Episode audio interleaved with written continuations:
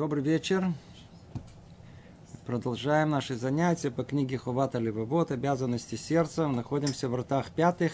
Посвящение наших дел. У нас идет 94 урок.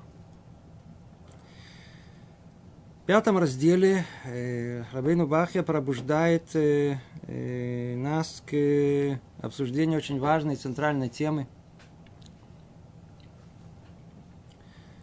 влияние того самого э, дурного побуждения, то, что называем Ецерара, на, нашу, на наше служение.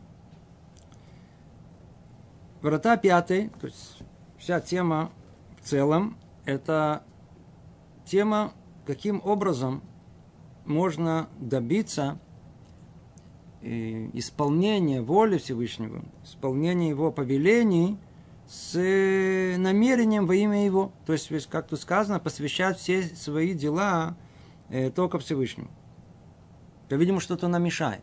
На первый взгляд, ясно и очевидно, что если мы уже соблюдаем эти митцвот, ну так надо делать имя, как называется, во имя Его, и только для Него. И тем не менее мы видим, что это не происходит. Почему? Что-то мешает. Что именно мешает? Говорит Рабейну Бахья, знаете же, есть то, что называется Ецерера, дурное побуждение, которое уводит нас, то есть она мешает нам сосредоточиться, мешает нам иметь должное намерение. И в этом пятом разделе он э, и приводит те самые примеры ложных идей, которые уводят человека от истинного служения, от посвящения своих дел Всевышнему. Каким образом Ецерара удается увести человека от этого правильного пути? Уже на нескольких занятиях этот изощренный путь Ецерара мы с вами изучали. То есть он идет шаг за шагом, и уже, в принципе, все, что сегодня пробуждается в нашем сердце, какой-либо вопрос, смотрите, еще много-много сотен лет назад уже спрашивали. Скорее всего, это еще до того было спрашивано. Яцерара работает последовательно, шаг за шагом, точно зная тонкости нашей души. И вот проделали определенный путь, как игра чуть ли не в шахматы. Вначале он посеет нам сомнения. Не возьмется сразу за основное. А? Это со стороны, на первый взгляд, и говорит, а кто сказал, что вообще э, у человека остается душа после его смерти? Кто сказал? Первое сомнение. Ну, когда оно было разбито, то, то он видит, что в этом месте не пройдет. Тогда он говорит, секундочку, идет по большому счету. А, кто сказал вообще, что вот есть Творец, есть, существует Всевышний, который э, сотворил этот мир после того, как а, разум, разум, который э, должен бороться с этим, дал отпор и дал ответ. И как мы уже говорили много раз в, на прошлых занятиях, том, что эта война против Ецарара, она настолько сложна, ведь он полностью, казалось бы, владеет нами. Единственная возможность выиграть у него эту войну – это силы разума. Как немного света разгоняет много тьмы, так и чуть-чуть разумного понимания – оно, вот эту ложь, на которой Ецера строится, все, этот э, разум может отогнать, разогнать. Но надо только разум этот настроить, надо э, стараться, разобраться, понять, проанализировать. И вот, когда Ецерарат э, нашепнет нам, то есть это дурное побуждение, скажет секундочку, а кто сказал, что есть, может быть, никакого Бога нету, то, как на прошлом занятии мы привели все аргументы, для того, чтобы показать о его существовании. И э, снова напоминаем, снова и снова.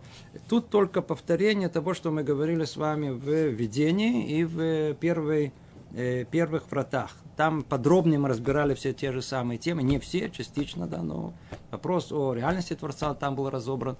И точно так же сразу же отсылаю к э, книге, где подробно написано все вопросы, которые мы тут обсуждаем. Называется «Реальность и иллюзия», выпущена где-то уже около года назад.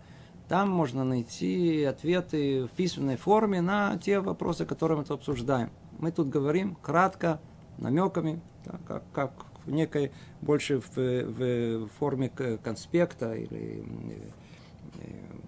обзора никого. То есть второе сомнение, которое захочет породить Ецерара, это о реальности Творца. После того, как у него, после того, после того, как это у него не получилось, он совершенно не теряется, и говорит, то, ну, если Творец есть, то кто сказал, что он один? Может быть, их там много? То, то что называется идолопоклонство. Ну, ну, это уже легче отбить, отбили это.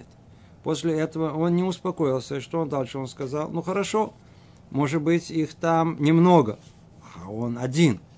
Но кто сказал, что вообще он интересуется нами? Смотрите, он такой большой, а мы такие маленькие. И никакой связи между нами не должно быть. Другими словами, Творец существует но он нами не интересуется, он не знает, что с нами происходит, и тем более не вмешивается в нашу жизнь. Да. Снова пришлось силой разума приводить аргументы для того, чтобы отбить и это сомнение. Как только оно было отбито, то пришло следующее сомнение.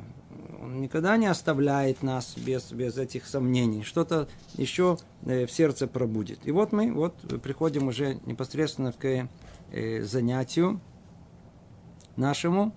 А, еще посередине было после этого еще одно сомнение о том, что э, попытается заронить сомнения в пророчестве и в пророках. И потому что сказано в Торе и так далее.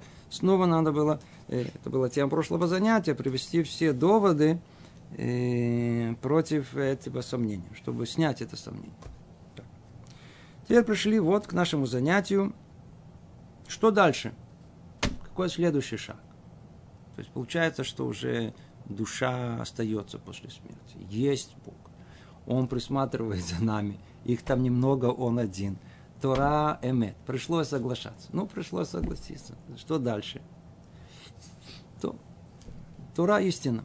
Следующим шагом, и это наиболее классический случай, который, в принципе, э, составляет чуть ли не нашу всю историю – приходит тот самое дурное побуждение и говорит, а кто вам сказал, что есть устная тара? Письменная, пожалуйста, есть. То вы мне доказали. Письменная тара. Видно? От самого Бога, как мы говорили, получено на горе Синай, сохранили ее, все переписывали с полной точностью. Устная тара. Вы же сами говорите, что она устная. Ну, люди передали. Одни сказали так, другие сказали так. Эй, иди, знаю, так сказать, какой-то еще испорченный телефон. Вообще, почему мы должны верить? Кто сказал, что нужно доверять этой устной торе? Видите, так он и говорит.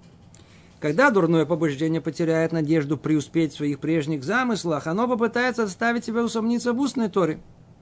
Оно скажет, верно, что заповеди, как те, которым нас обязывает э, Э, э, э, наш человеческий разум, так и те постановления Торы, которые мы не можем понять, истины.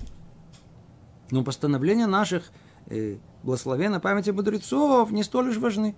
И мы не обязаны подчиняться им. Да. Ну, давайте напомним чуть историю, которую, которую, я уверен, каждый из вас знает, но давайте ее напомним. В, э, э, с момента, как Тора была получена на первых поколениях, то есть во время не только первых поколений, во время старейшин, э, эпоха судей называется, после этого эпоха пророков и царей, и так как пророчество, то так как всю Тору передавали через пророков, то и вопрос так как доверяли пророкам, их проверяли, как мы говорили, то и вопрос о устной Торе не стоял. Как только мы приходим к эпохе второго храма, тогда, когда пророчество уже прекращается, и вся Тора теперь проходит через мудрецов Торы, пробудился этот вопрос. Как все знают, из Мишны, в Перке, вот, был один из мудрецов первых, через который прошла вся Тора, был Антигона Шисоху. У него было два ученика. Одного звали Цадук, а другого звали Бейтус.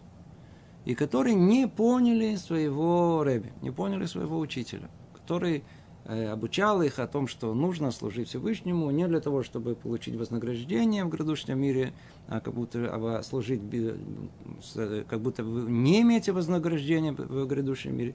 Он имел в виду только намерение. Он не говорил, есть ли вознаграждение в грядущем. Нету. Они поняли из его слов, что в грядущем мире нет никакого вознаграждения. Если нет вознаграждения, то отсюда они сделали много других выводов, один за другим, пока они пришли к тому, что вся э, Тора, которая передавалась устная, она не имеет под, собой, под себе основу. Основа это только письменная Тора. Как результат, возникла секта под названием Цдуки. По-русски их называют Садуки. А так как произошло разделение – то эти как бы отделились, называли садукеями, то противоположную стат называли прушим. От э, слова прушим, шем паршу, они отделились, их а по-русски, по-русски страшным словом, которое несет э, очень негативную коннотацию, которое внесло христианство в это, называли их, они же были страшные, они, те, которые как бы основные, которые не соглашали, их назвали фарисеями, страшное слово фарисеи. И вот это еврейская история, это, это начало, э, начало э, э, сомнения, что значит в, в, в устной торе. Оно отразилось самым э, большим образом на, на, на, на еврейский образ жизни, на все, что происходило. И Мишна, и Талмуд полны разъяснений вот этих споров между, между цдуками, как называли, садукеями и фарисеями, между цдуками и прушами. Да, да и многие даже, э, э, Аллаха иногда было установлено, э, только чтобы не, ни у кого не, не, не, не пробудилось желание пойти по пути, который установили эти цдуки. Тема сама по себе, мы ее не будем разбирать. Но что интересно в этом деле? Кто чуть-чуть пытается всунуть голову в историческую канву этих всех событий, обращает внимание о том, что а, от Сдуки а садуки, они появляются на почве то, что называется итьявнут, эллинизм. Это же тогда как раз произошло именно в ту эпоху, когда, когда Греция, она э, захватывает весь мир. И эллинизм пронесся по э, всей цивилизации и захватил ее да, красотой своей, своей мудростью, своим мнением. Э, и это дошло и без кровопролития и до простого народа, точнее не простого народа, скорее всего, до элиты, которая переняла это все, переняла это все. И на этой почве возникает, искали, что называется, Ецарара, тут уж точно искал себе, э, дурное побуждение искал себе какую-то основу. И вот они нашли на э, базе недоверия к устной Торе э, снять с себя многие ограничения – и начали постепенно, естественно, что это добавили э, э, от себя мудрецы Торы, и это добавили, и это устражнили, это устражнили. Кто сказал, что нужно устражнять? Все для того, чтобы можно было так сказать, э, заниматься Олимпиадой, так сказать, бросать эти э, э, кольца, не знаю, там диски, там бегать, чтобы театр устроить, чтобы было мужской женский пол вместе был. Ну, Мало что изменилось с тех пор до наших дней. Такая же картина, приблизительно, мы увидим, она повторяется только в разной, в другой форме, но та же схема повторяется с тех пор и до наших дней. То, что интересно в этом, как только вот эта политическая канва закончилась этого всего дела, вот эти сдухи исчезли. Они исчезли. Более того, и бейтусы исчезли. Бейтусы это были, были противоположная сторона, которая есть, которые их даже э, идентифицируют с, с сектой Евсеев, которые наоборот, они взяли более крайнюю форму. Если цдуки, они были такие, э, э, которые, которые, которые были как бы модерна, то есть они, они пошли за новыми э, влияниями эллинизма, то бейтуси, наоборот, они ушли в горы, в горы, они жили отдельно сектой, они вообще не э, считали себя более правильными, чем другие, устроили свои законы, и все как бы на базе э, только Торы. Торы письменные. Теперь. Как только э, база политическая для жизни цдуков, этих садукеев, она закончилась, то есть с победой Макабим, когда Макабим Исчезли они, перебили часть э, этих эллинистов, а все остальные сделали чуву, и исчезли все они. Исчезли. Но на этом э, испытания не закончились. Не проходит несколько сотен лет, и, что называется, как всегда, за всем стоит какая-то неординарная личность. И была такая личность, которую называли Давид бен Анан, который жил на территории современного Ирака, тогда это Бавель, который не получил должность, которую он думал, что он должен получить, и он устроил бунт, тоже взяв за основу э, сомнение. Сначала это было сомнение, а потом прямо и вот открытая война с устной Торой. Как результат, э, целое течение, то есть огромное, немалое количество еврейских душ, которые покинули еврейский народ, превратились в караимов. До сегодняшнего дня есть эти жалкие остатки, они тут и там существуют, которые называют себя караимами, даже живут еще на территории Израиля. И с тех пор была еще ни одна попытка, ни одна попытка э, оспаривания устной Торы.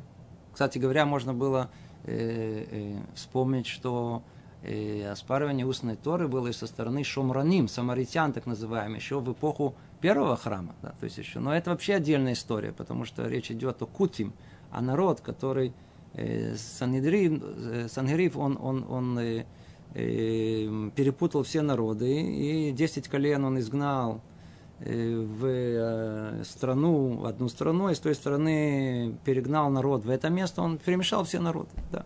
И народы, которые пришли на место в Самарию, это был из района под названием Кут, их называли Кутим, и они смешались с остатками евреев, которые были там. И было определенное событие, которое заставило их от страха принять э, еврейство. Как бы. Они как бы прошли, условно говоря, гиюр, но при этом они сохранили свои, а, свои обычаи. До сегодняшнего дня они, так сказать, есть их, их жертвоприношения, они делали на Гаргризим, есть которые тут недалеко от Шхема. Кто знает эту историю, да, даже во время еще, когда еще можно было туда ездить, это можно было воочию все это видеть, их место их жертвоприношения. И до сих пор остались чуть-чуть этих самаритян, даже тут в Израиле, живут в некоторых местах. То есть память от них осталась. Но практически кроме этого ничего то сама история уже доказала правоту.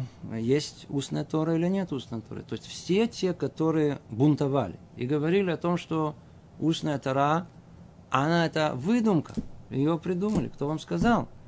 Есть Тора письменная, давайте ее соблюдать. А устная Тора, это все, это мудрецы Торы придумали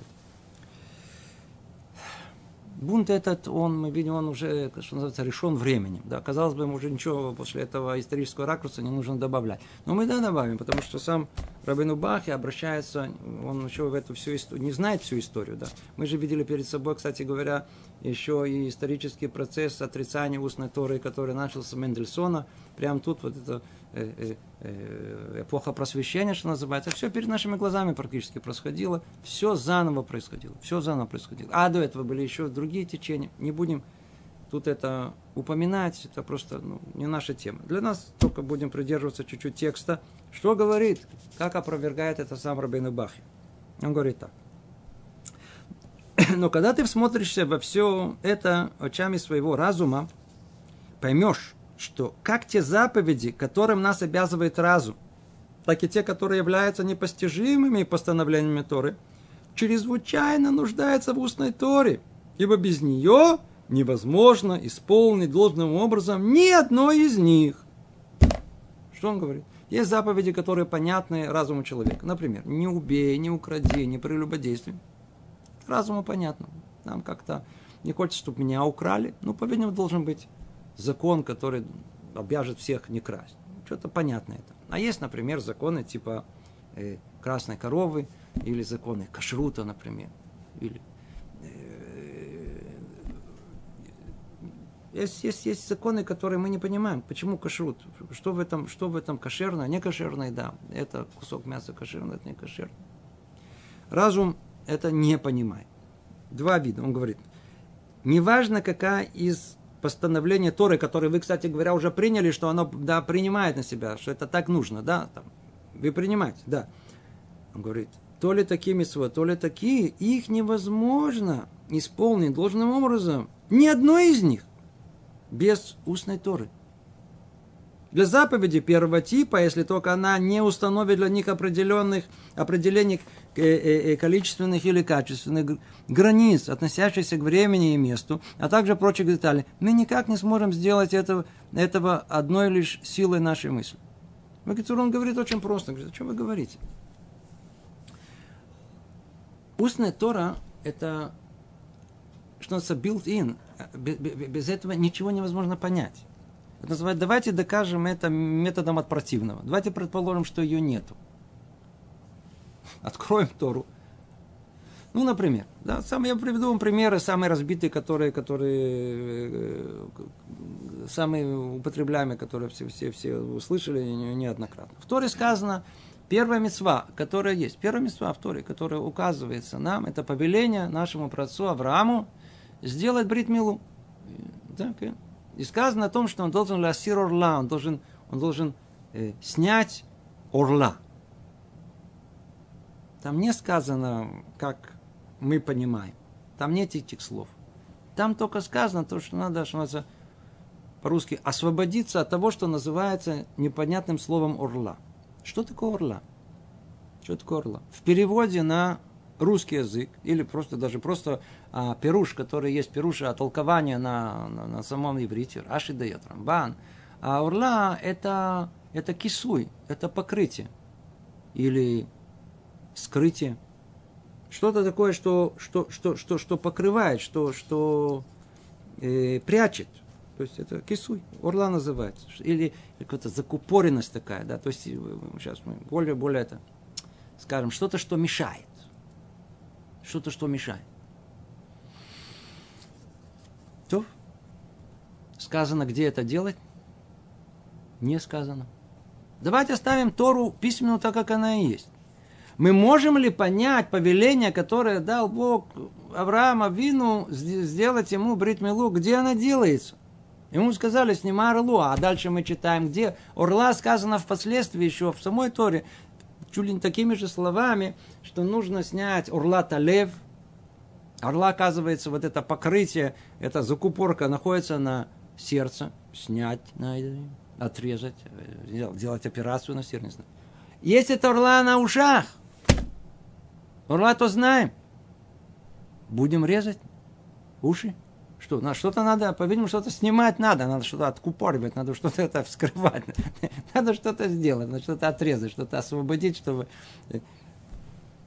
Если у нас нет Торы устной, которая все это объясняет конкретно, а что, где резать надо, и что имеется в виду, нет никакого понимания, не как снимается эта орла ушей, не как орла сердца, и не как орла, э, которое, которое должно сделать бритмила.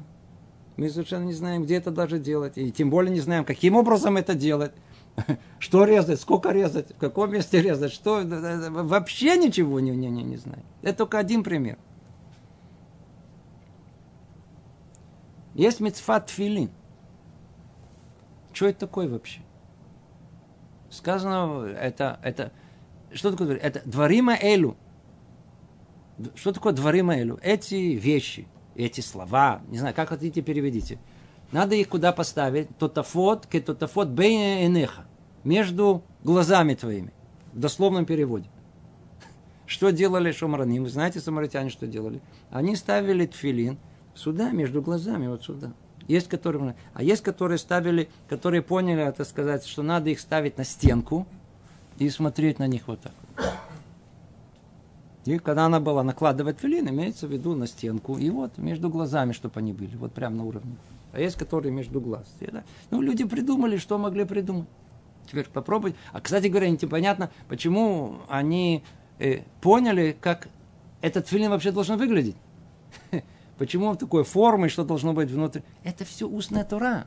Не можете из тех слов, которые есть в самой э, Торе выудить э, вот эти, что называется, количество, качество, границы, когда, что, как.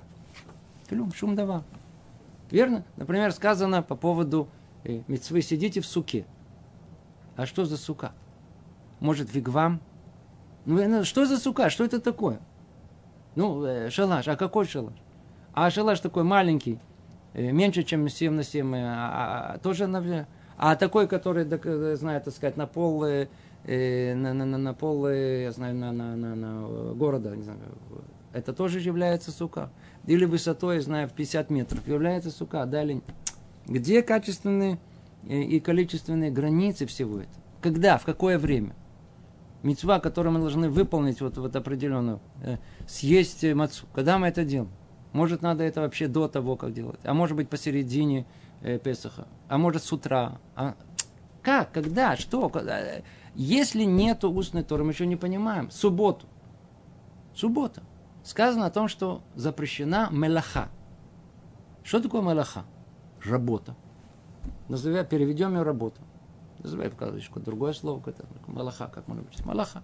Что такое? Кто, кто знает, что такое, что такое работа? Что такое малаха, что такое работа и что запрещено именно в субботу? Помню ребята, которые начали э, соблюдать. Значит, наш брат, он, э, а если уже готов что-то соблюдать, то готовы, что называется, что на подвиги, то есть без, без каких-либо там э, особых э, компромиссов. Заодно они никогда не спросят, ну, нельзя, вообще, вообще нельзя хорошо сразу ложиться на сердце. Все. Я помню, что это, когда ребята начинали, то, например, э, жена пришла, говорит, послушайте, я, это ужас, я, я, я, что тут происходит? Говорит, что такое? Говорит, смотрите, есть такой трис, называется, э, вил, этот, как его? Жалюзи. А, жалюзи, да. Он говорит, субботу нельзя ни поднять, ни опустить. Говорите, у нас запах в доме. А что такое? Говорит, он говорит, что нельзя воду спускать в туалете. У нас трое детей. Понимаете, он посчитал, что это тоже малаха. То есть он, вот видите, вот вам пример прекрасный, это конкретный пример, это не, это, э, можно таких придумать сотни, это то, что лично я встретился с, с э, доморощенным э, толкованием того, что такое слово малаха. Без устной Торы, что именно имеется в виду, каким образом, что да запрещено, что разрешено, нет никакой возможности понять. Другими словами, о чем мы говорим? Сократим. Без того, чтобы не предшествовало объяснение тексту, этот текст, текст, он абсолютно закрытая книга. То есть тут, э, тут даже не требуется никаких доказательств. Это как в мире существует совершенно ясно, очевидно, реально, что есть теория, а есть практика. Вот идите учиться быть врачу. И вот вам 5 лет, 6 лет вы учитесь, теория, так рассказываешь, тактику. Пока не придете в больницу и не начнете сами практиковаться, все, что учили до этого, ничего не будет понятно. Должна быть всегда эта основа какая-то, практическая основа, которая конкретно эту идею превратит вот в реальную реализацию какую-то. Вот как это, это надо осуществлять. Так, так и так. О, теперь понятно стало. Это все устная тара. Другими словами, в мире ничего не может быть понято без того, чтобы не существовало вот это симбиоз письменной и устной. В нашем случае Тора. А так в любом учении так должно быть. Теперь обратите внимание, что у нас это, это, этот формат, то есть этот устная письменная Тора изначально дан. Более того, Тора устная, она предшествовала Тора письменный. Надо знать, это самый один из наших фундаментальных э, э, знаний, которые нужно, нужно знать, что вначале Машерабейну получил, наш пророк Маше получил Тору устную. Когда он получил? Когда он находился на горе Сина 40 дней, 40 ночей, второй раз. А когда была написана письменная Тора? Только после этого, в течение 40 лет, блуждания по пустыне. Как говорят мудрецы, говорит, Рабдеслер, соотношение между Торой письменной и устной, это как соотношение конспекта и э, лекций. Где есть содержание того, что лектор хочет изложить? Вот, лекция, сколько? Час. Ну, давайте посмотрим человек, который умеет конспектировать. Давайте посмотрим, сколько времени займет прочесть его конспект. Все лекции. Три минуты. А куда делся целый час? О, это то, что есть. А Машера Бену получил все знания со всеми деталями, практику, как конкретно все это осуществлять во всех деталях на горе Синай, в пророческом состоянии. А впоследствии, чтобы эти знания никогда не исчезли, всегда можно было их перепроверить и выверить, чтобы всегда иметь, как что называется, базу, на чем основываться, чтобы она была смахта, на чем основываться. То есть, для этого Творец дал нам и Тору письменно. И они как одна другая дополняют другую, один другой дополняют. Поэтому, если будет даже потеряно что-то из Торы устной, можно ее восстановить из Торы письменной. Как, например, было прямо в самом начале, когда после того, как Машера Бейну спросил Ишуа Бенуна, помнишь ли ты всю Тору, которую я тебе передал? Ответил Бенуна, да, конечно, мы уже так много ее повторили. Ну, Баруха Шем помню. Как только сказал, помню, забыл. И забыл несколько тысяч аллахот. Его хотели убить. Поэтому ему сам Бог дал совет о том, что как значит, а, сделать отвлекающий маневр. А тем временем другой мудрец не он, он не был самым большим мудрецом. Этниэль бен Кнас, он восстановил путем логических рассуждений, законов, и из письменной Торы эти законы, которые потерял, э, утратил э, э, Ишуа Бену. То есть э, это система, которая позволяет э, следить и восстанавливать, э, если, не дай Бог, что-то будет забыто, то есть из устной Торы э, мы понимаем письменную Тору, а из письменной Торы можно вывести э, и частные детали с определенными законами, законами устной Торы, детали более подробные, конкретные, связанные с устной Торой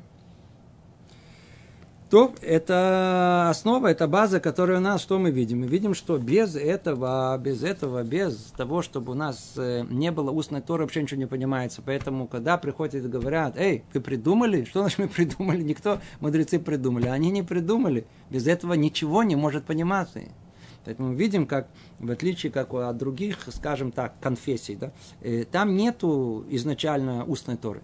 Есть там, что называется, постфактум, пытаются уже это все объяснить. Они понимают о том, что невозможно слова, которые, которые, которые э, в кратком содержании, они, их можно как-то э, понять. И приходится им объяснять. В, в, в, в иудаизме изначально идет сначала эти подробные объяснения, а на них накладывается уже конспект. Это совершенно, другой, совершенно другой подход, поэтому все объяснения мудрецов, они изначально, мы их воспринимаем как базу понимания Торы письменный. Продолжает Рабейну Бахия, говорит, точно так же в отношении заповеди второго типа, то есть те, которые мы не понимаем. Следует сказать, что если устная Тара не укажет нам, как прочитать текст, не объяснит языка его содержания и законов из него вытекающих, то мы не сможем понять всего этого из одного только текста свитки Торы. Как сказали наши мудрецы э, благословенной памяти, э, существует 13 правил выводов законов, да, называется Брайта Дараби Шмуэль. И также сказано традиция ограда для закона. Ну, это целая тема, тут можно было посвятить не одно занятие, чтобы это подробно объяснить. Смысл очень простой. Без устной Торы мы не понимаем в письменной Торе ничего. Только приведу один пример, просто не более того. В Торе Тора написана языком э, для русскоязычного слушателя не совсем понятный. Этот язык, он, он, он, он, он не как в русском языке, что у нас есть, э, мы пишем с вами и гласные, и согласные буквы. На языке Торы пишется только согласные буквы, нету гласных. Поэтому нам только устная Тора передает, как правильно читать. Например, есть запрет, есть, называется хелев. Внутренний жир. Внутренний жир. Запрет. Когда-то что там разделали, там зарезали кошерно, все очень хорошо. Теперь и вот это внутренний жир, мы этого, вот есть запрет его есть, хелев называется. Теперь. А как написано? Написано, а как, откуда мы знаем, что это хелев? А может быть, те же самые буквы читаются как халав. Молоко. Так может быть молоко запрещено. Ну так молоко будет запрещено. Причем тут хелев? Откуда как знать? И таких примеров множество, когда просто невозможно прочесть то, что написано в письменной Торе, без того, что предшествовало этому устная Тора, которая все это объясняет. Я уже не говорю, тут, видите, тут упоминается 13 правил выводов закона, каким образом мы, мы, мы, мы, мы, мы выводим все эти законы, как одно связано с другим. Должно быть нам очевидно, что это так. Дальше. И еще следует добавить, еще один аргумент он говорит, что сама Тара, письменная Тара, отсылает нас к устной Торе, когда появляется необходимость принять решение согласно закону, не объясняемому непосредственно в Торе письменной. Теперь слушайте, это вот это, это что называется Макеба Патиш. Это очень важный аргумент, который полностью эту тему завершает и не оставляет от нее уже никаких сомнений. Что тут сказано? Если, цитата истории из книги Дворим, если непостижим для тебя будет закон, чтобы судить. Вот видите, вот видите, вот. Точно пример. То есть мы не будем знать, как решить закон. Мы не поймем, что написано в Торе письменно. То есть непостижим будет закон, чтобы судить по делам спорным во вратах твоих. То встань и взойди на место, которое изберет Господь Бог твой, и расспроси, и скажут они тебе судебное решение. А далее сказано, а человек, который содеет зломеренно, не послушав священнослужителя или судью, да умрет тот человек. Даже такое наказание не... То есть Тора сама в момент, когда появляются вопросы нерешаемые, которые невозможно их решить на базе самой э, письменной Торы, она говорит, послушайте, у вас есть вопрос, идите, вот есть священнослужители, есть куани, есть мудрецы, спрашивайте их. Кого спрашивать? Она не говорит, Тора говорит, эй, прочитайте более внимательно, поймете, вытащите все частные детали, каким образом делать бритмилу, каким образом накладывать филин, каким образом соблюдать субботу. Она не говорит у вас появятся новые э, вопросы, идите спросите мудреца своего поколения. И более того сказано, а кто не послушается их, да умрет тот человек. Получается, что сама Тура письменная, она с точки зрения наказания наказывает того, кто не будет слушаться мудрецов больше, чем э, нарушение самой Торы. Ну, видим, что и самой письменной Торы, что мы следует, что есть устная Тора, и она решает все эти проблемы. И согласно, понимая устной Торы, и понимается и все остальное.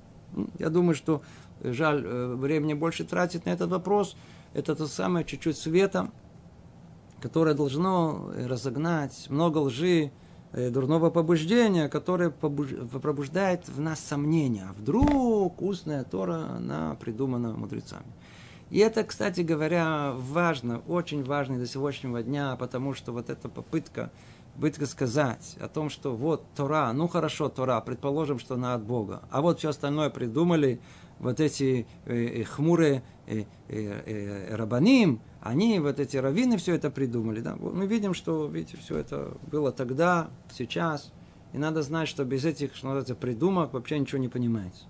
Мы и только те, которые, которые слушались э, мудрецов Торы на всех поколениях, только они остались, а все остальные были интересантами. Все они приходили в этот мир, оспаривали, и, так сказать, когда они уходили из мира, то все их идеи с их смертью и уходили из этого мира. И ничего от них не оставалось, кроме памяти. И мы видим прямо перед своими глазами, это даже история наших последних вот 250 лет, э, вот с момента, как началось это просвещение до наших дней. Прямо сейчас тоже перед нашими глазами это существует. Чуть дальше, может быть, поговорим и о современном состоянии.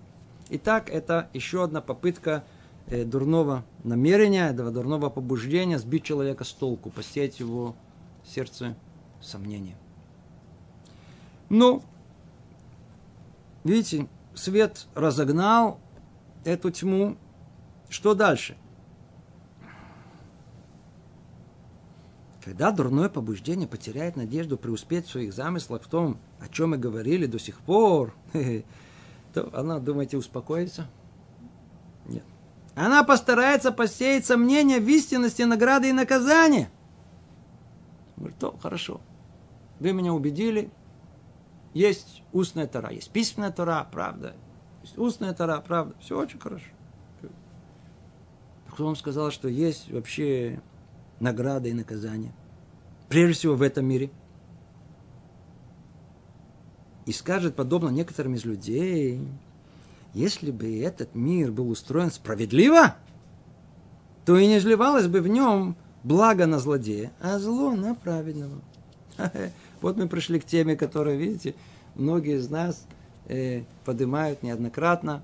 Называется, как может быть, что вот праведник страдает, видите, а злодей, смотрите, как он торжествует, как ему хорошо живется. Известный вопрос, который много раз уже обсуждался. Давайте тут его очень коротко тоже обсудим, чтобы это было ясно, потому что до сегодняшнего дня надо знать, что эти аргументации, она, э, э, э, то есть вот эти, вот эти предлоги э, по поводу справедливости того, как мир должен быть устроен, используются э, атеистами, активными атеистами в своей пропаганде самым сильным образом. Да и просто от простых людей, без особой пропаганды, можно услышать эти слова – Смотрите, сколько в мире несправедливости. Так одни говорят. А другие говорят, смотрите, как много в мире зла. Но уж не может быть, чтобы Бог это зло сотворил. Вершина всего этого всегда указывают на почему-то на э, катастрофу еврейства европейского, когда 6 миллионов евреев погибло, и все спрашивают вопрос, а где был Бог? Как результат – можно снять с себя кипу, можно снять себя все остальное и жить, как все хочется, как мы видим, как и это э, много конкретных примеров есть людей, которые, пройдя, выжив эту катастрофу, выжив то, что они, эти концлагеря, сняли себя все, все, все, все, все религиозные э, принадлежности и сказали, ну, по-видимому, если такое зло существует в мире, нет Бога.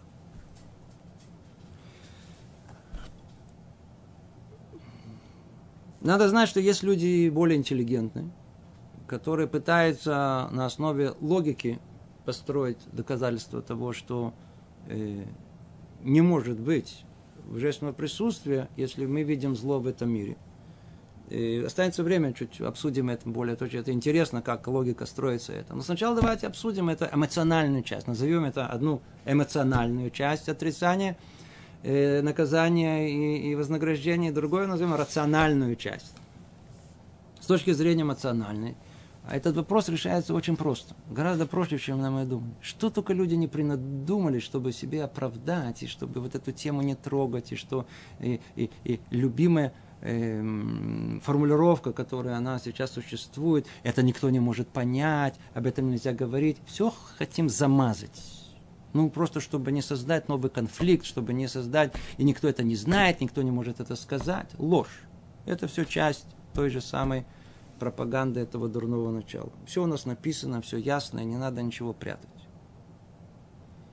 Когда люди приходят и спрашивают этот вопрос, который исходит от их эмоций, от этого, особенно от людей, которые все это прошли. Э, э, кстати говоря, кто прошел э, сам, сам люди, которые прошли катастрофу и прошли какое-то несчастье, лучше не обсуждать с ними эту тему.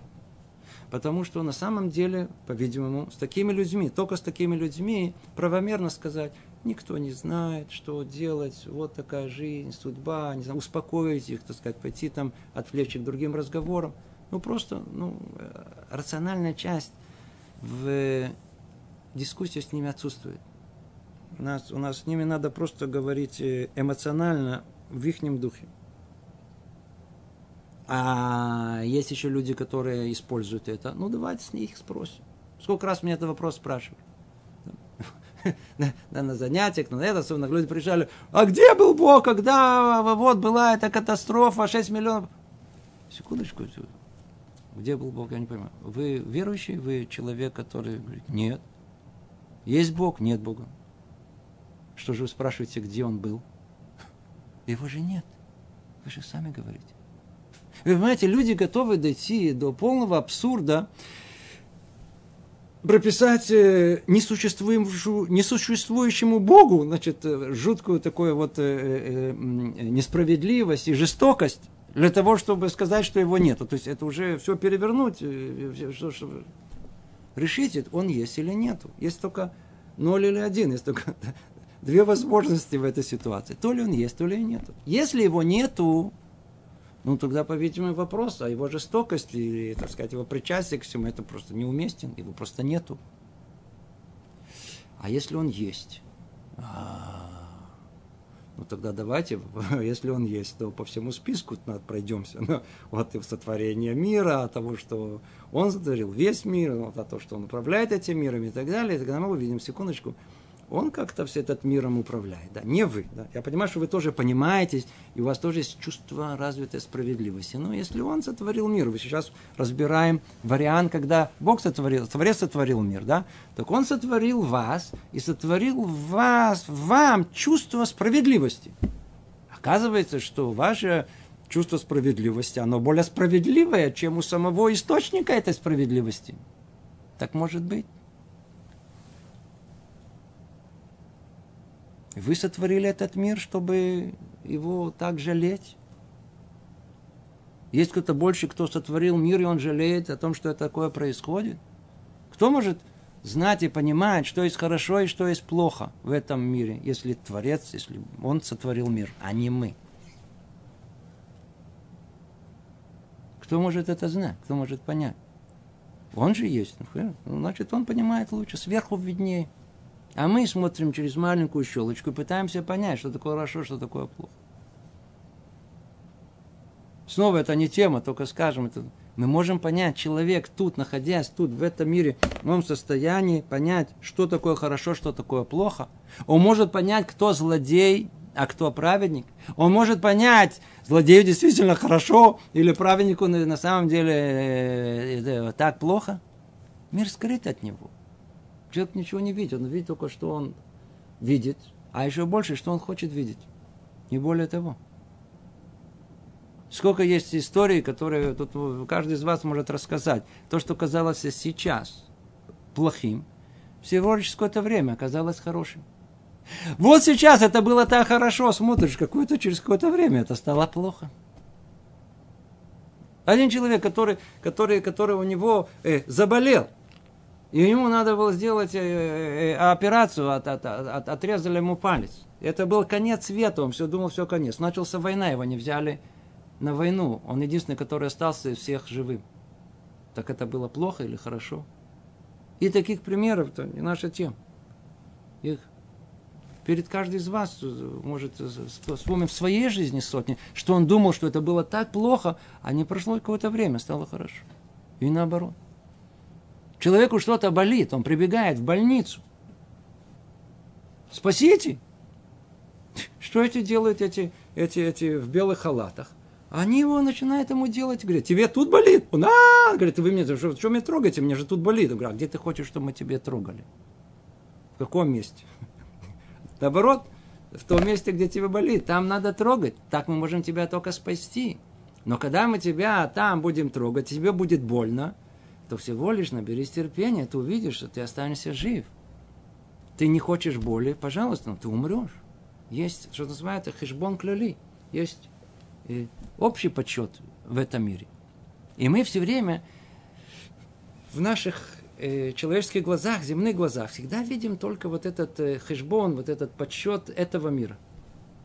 Мы видим только это, мы понимаем так, что такое хорошо. Хорошо это вкусно, комфортабельно, приятно, никто не мешает, никто не угрожает. Это хорошо, верно? А что такое плохо? Плохо это когда болит, когда не хватает, когда они там не уважили, не уважили, еще так далее. Теперь давайте просмотрим э, каждый из них по отдельности. Мы увидим, что ни один из них не соответствует ни критериям ни добра, ни зла. Это может все поменяться. Ведь, ведь если мы э, решим, что в мире, что в мире э, э, нет Бога, ну нет, человек из стенки, как мы сказали, молекулы бились, бились, бились, видите, и э, в люди выбились. Теперь. И тогда что? Поиск удобств, э, комфорта, э, вкусно и так далее. Все. Надо тихо, спокойно пройти жизнь. Непонятно, как мы родились, непонятно, как живем. Тихо, спокойно надо в гроб идти, умереть. Да? И вот тогда действительно понятие добра и зла не ясно. Есть критерии, чтобы мне не мешали ум- умереть спокойно. За это все единственное, что. А если мы говорим нет, мир сотворен, и я сотворен для цели, и моя цель в конечном итоге не жизнь в этом мире, а в мире грядущем, э, давайте рассмотрим жизнь нашу тут с точки зрения того, как мы должны попасть в мир грядущий. О, это совершенно уже другой взгляд. Так вдруг вдруг выясняется, что тихая, спокойная, сытная жизнь не оставляет нам места в грядущем мире. Это самое большое зло, которое есть. У нашей в голове нам кажется, что это нет больше добра, чем тихо, спокойно, уютно, комфортабельно жить. А это гроб, это мертвечина, это ничего, это, это, это только этот мир, а на тот ничего не остается. А те, которые наоборот, тут они бегали, тут страдали, тут надо было бороться, тут что-то переб... Это, это единственное, что там начнутся, останутся крупинки для того, чтобы э, это осталось в грядущем мире. Все по-другому видится сверху. Картина, все понятия этих страданий, трагедий, войны, непонятно что, как. Это, это, это, это подсчеты, подсчеты самого Творца, который человеку действительно не понятно. Совершенно не могут понять. Поэтому все, о чем мы тут говорим, это эмоции людей. Эмоции людей, которые далеки-далеки от, от, от желания понять истинную картину этого мира. Они болят свою боль. Им болит. Все. Таким людям надо сочувствовать. Это никакой связи не имеет с прояснением истины в этом мире. Теперь. А отсюда и ответы на все вопросы, которые, которые сопутствующие, которые тут есть. Первый, первый вопрос, а как может быть, что, что вот э, праведники страдают, а негодники, они торжествуют? Во-первых, это неверно. А картина это не такая. У нас и в Торе, и в жизни мы видим о том, что праведникам живется хорошо, а грешникам живется плохо. Это ясно и очевидно. А вопрос, который спрашивает, еще спросил это сам Шарабейну – и спросил это Иов, и спросили, кто только не спрашивает в мире. Как может быть, что в мире, который, на первый взгляд, Творец установил в такой, знаете, в, в, в, в, форме, которая повторяет саму себя, в которой, в которой есть законность, который, который четкий закон один, казалось бы, э, должен существовать, что кто делает добро, должен достоиться добра, кто делает зло, должен его посетить наказание. Как это правило вдруг может нарушаться? Почему? Потому что исключение из правила. Потому что иногда мы видим, иногда мы видим исключение из правил, какой-то праведник, на первый взгляд страдает. А какой-то негодник, смотришь, смотри, как хорошо живет, торжествует. Это вопрос единственный, который есть. Но даже к этому вопросу, если присмотреться, мы увидим, на самом деле, другую картину. Давайте спросим самих праведников. Ведь нам кажется, что он страдает. Но это страдает в наших глазах. Когда мы видим страдания другого человека, чтобы знали, человек, когда у него сострадание всегда проходит через его я, через вот я, вот как я бы в этой ситуации, я бы страдал, мне было бы плохо бы, у меня чувство сострадания появляется. Мы иногда видим страдания этого э, праведника, и нам кажется, смотрите, как он, смотрите, в каких, в каких условиях жизненных он живет. У него нет элементарных условий. Э, э, у него да, да, да, да, даже, я прошу прощения, туалет на улице. И все, все, все, вот несчастный, ну бедный. Смотрите, как бедно же ему хорошо. А ну, пойдите спросите самого праведника. Помните все хатитские истории, верно? Они построены вокруг того, как, как, как, как посылали какому-то несчастному там бедняку, который, который вообще не понимал, о чем его спрашивают. Почему? Потому что у него он жил совершенно другой внутренней жизнью, где вот эта бедность, которая рассматривалась другими как несчастье, он ее видел как самое большое почитание. Большой-большой подарок с небес. Поэтому иногда нам кажется, что страдают праведники. Это только в наших глазах, а на самом деле не страдают. А иногда мы видим, что грешники торжествуют, как им хорошо живется. Но снова это только в наших глазах, это наше воображение. Мы, в принципе, хотим разбогатеть, мы хотим быть богатыми. Это вся наша проблема. Поэтому нам кажется, что если видим, а, он разбогател, смотрите, знаешь, он хорошо живет. Ну, я не говорю, что вот прочтите его там биографию или чуть-чуть, чуть-чуть изнутри, вы видите, это самые, самые несчастные люди, которые есть. Только снова заработали, только угробили все свое здоровье, чтобы заработать а теперь угробят всю свою душу, чтобы, чтобы э, от страхов ведь сейчас отберут все, что заработал. Все, все усилия уходят на то, чтобы, чтобы отбиться от всех остальных, которые хотят врать. Что он, даже которые, если даже не хотят, все равно он боится, а вдруг да, хотят. А я не заметил. Перессорились со своими близкими, три раза развелись, имеют четырех детей от разных жен. А все судятся с ними. Посмотрите, игра биография, им хорошо. Естественно, что время от времени показывают их фотографию, как они там, они там пока хорошо сфотографировались, их там где-то ролик сняли, так сказать, красиво вошли, с какой улыбкой, произвели впечатление, то это с какой-то подруга одна, другая, то это, смотришь на это, люди смотрят, их покупают дешево-дешево этими роликами, фильмами, которые сняты профессиональными, э, э, профессионалами, которые умеют рекламу делать. Смотрим, во люди живут, вау, во люди живут. А. Им еще хуже живется, чем остальным. Бакицут. Непонятно, кто, непонятно, что есть добро, непонятно, что есть зло. Непонятно, кто праведник действительно страдает, может, вообще не страдает. А тот торжествует. Все эти претензии, они претензии эмоциональные. Нет за этим рациональных претензий. Поэтому, когда приходит и говорит, а, нету в этом мире ни наказания, ни награды, ни наказания, нет базы этой рациональной. Теперь давайте, пообещали, можем скажем, да, все-таки рациональную базу. Она существует. А ну, смотрите, интересно, это очень интересно строится, так сказать. Это тоже долгое время мне не, даже это не слышу, потом, когда услышал, мне очень понравилось, сказать, хотя бы, хотя бы какое-то э, э здравомыслие есть э, в претензиях этих э, э, эм, э, атеистов. Они говорят так, вот смотрите, как мы определяем Творца? Бог. Да, Бог. У него есть, что называется, э, как бы свойства его, которые атрибуты называют. Он э, всезнающий. Вы согласны? Да. Он милосердный? Да. Он всемогущий? Конечно. То давайте пойдем. Вот смотрите. Он, если он всезнающий, значит он знает, что есть Бог? Знает. Если он милосердный, то, по-видимому, он не может зла допустить, он же милосердный. Если он всемогущий, значит, может пресечь зло. Он же всемогущий. А он тебе говорит, проверка. Давайте посмотрим, в мире есть зла или нет. Есть зло. Если зло, тогда одно из трех.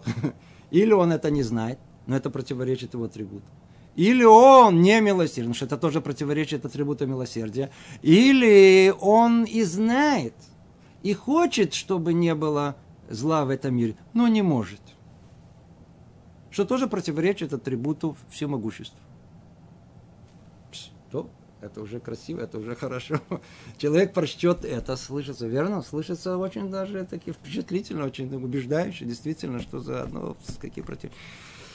Давайте посмотрим, как это, как это, это, это э, пропаганда, как она, на чем она строится. Все очень просто. Начинается с того, что атрибут милосердия, он интерпретируется по-человечески. Знаете, так сказать, ну, ну, Бог, я, э, приблизительно, приблизительно одно и то же. То есть милосердие, ну если милосердный, ну это может допустить зла, не может допустить зла. Так они понимают.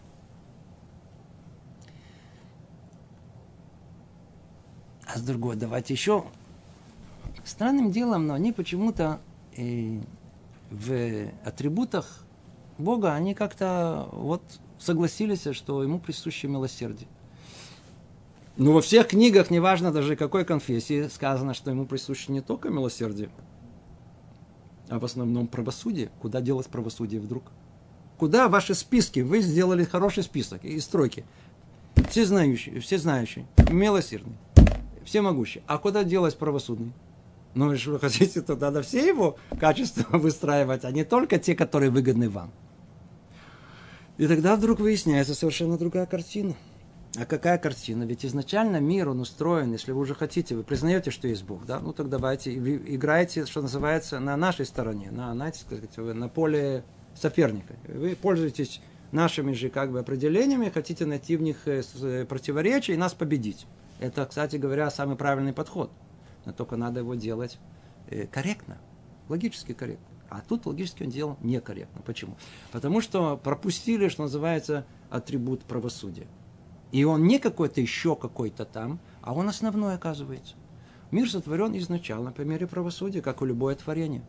Понимаешь, что такое правосудие? Правосудие это вот так. Вот, вот микрофон. Вот, видите, все видите микрофон. Вот вы меня сейчас слышите. Да, чтобы тут не накаркать, чтобы это самое. Вдруг он раз прекратил работать. Да. Так как он был сотворен для цели своей, а он прекратил эту цель осуществлять, то правосудие, оно моментальное на какое, куда? Раз и в урну. Ну, естественно, можно там пытаться его исправить, а в наше время уже ничего не исправляет. Работает, отлично, не работает, и раз в урну. А что есть, больше какая-то справедливость правосудия, чем это? Все должно, или ты соблюдаешь цель своего сотворения, или ты моментально получаешь ну, это наказание. Значит, а мир так и был сотворен. Любое творение – это правосудие, стопроцентное правосудие. Но только видел Творец, так сказано об этом еще в самом начале Творца. Что мир не может существовать только на мере правосудия, то он еще добавил к этому параллельное управление милосердием. Теперь, а что делает милосердие? Что делает милосердие? Оно что, отменяет правосудие? М? Нет, вовсе нет. Она его она его отдаляет. Она его только оттягивает на другой срок. Она позволяет человеку исправление своего прегрешения. А правосудие, а грех невозможно его не, э, за грех невозможно не получить наказание. Есть люди говорят, Бог простит. Что значит Бог простит? люди, люди же не понимают. Нет, Бог никогда не прощает. Нет такого, простите, это в реальности не существует. А что да, существует? Существует мера милосердия. Что она делает? Она говорит так.